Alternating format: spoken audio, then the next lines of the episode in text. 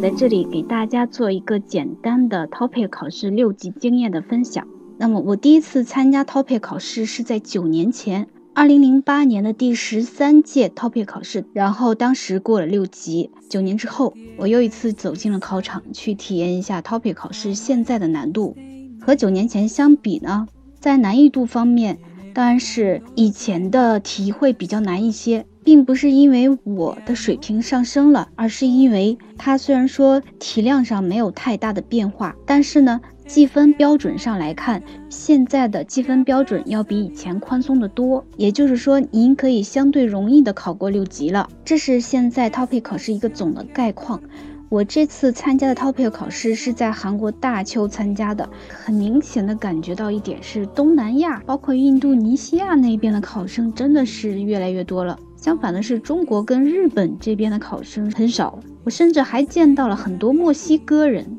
这也可以从中看出韩语专业发展的一个趋势来。我们先看考试的答题技巧分享。首先，我们看听力部分，最中肯的建议是，你在做听力题之前一定要读题。我的意思是读题，你要把每个题都读出来。你要在他把题读出来之前，先自己把题给读出来，而且要做到四个选项的都心中有数，这样子听力才能拿到一个高分。第二呢，听力题中有很多混淆你的题，比如说男生的观点是什么，然后女生的观点是什么，不是男生观点的是什么，不是女生观点的是什么。那么这个时候呢，你一定要在你听到男生的观点或者女生的观点是什么的时候。在旁边写下一个 keyword 来，或者说是你看着选项上面标上男生或者是女生，这样在你选的时候就可以很好的去排除不必要的选项了。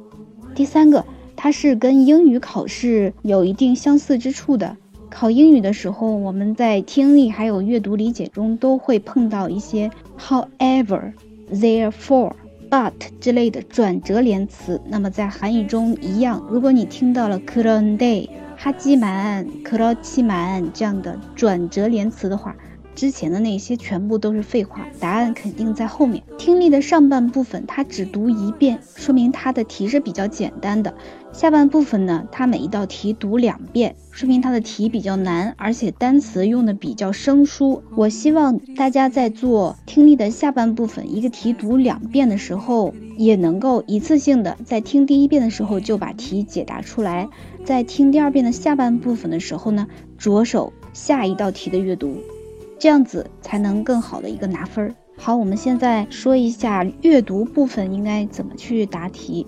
首先呢，非常诚恳的告诉大家，阅读你一定要像听力一样去读题，每一个都把它读出来，让它在你的脑子里过一遍。碰到不懂的词句子呢，没关系，跳过去，从整体上把握大意，而且读的速度要非常的快。读完了题以后，马上填答案，因为阅读题的量非常的大，它不允许你有一点的迟疑，迟疑的太久的话，那么后面基本上是做不完的。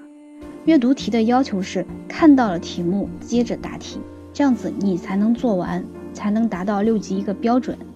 阅读的第二个呢，跟听力差不多，会有一些混淆的题。男生的意见是什么？女生的意见是什么？这个时候它跟听力的方法一样，在阅读的时候就把每一个观点都标上男男女女，你写下它的 keyword 关键词来，到时候在选择的时候就一目了然了。第三个。是作文的部分，第一部分呢是考察的你语法的一个平常的记忆和积累，一定要用你最熟悉而且最简单的语法去填，那么这样的正确率比较高。作文部分呢有两个作文，一个是大作文，一个是小作文。小作文只需要把图文的一个观点清晰的给它表达出来就可以了，注意写作的时候的格式、标点符号，以及写作的时候一定不要写题目。一定不要打草稿，直接往上写。如果你觉得我字写的不好，我中间好像一句话写错了，那么举手向老师要修改页，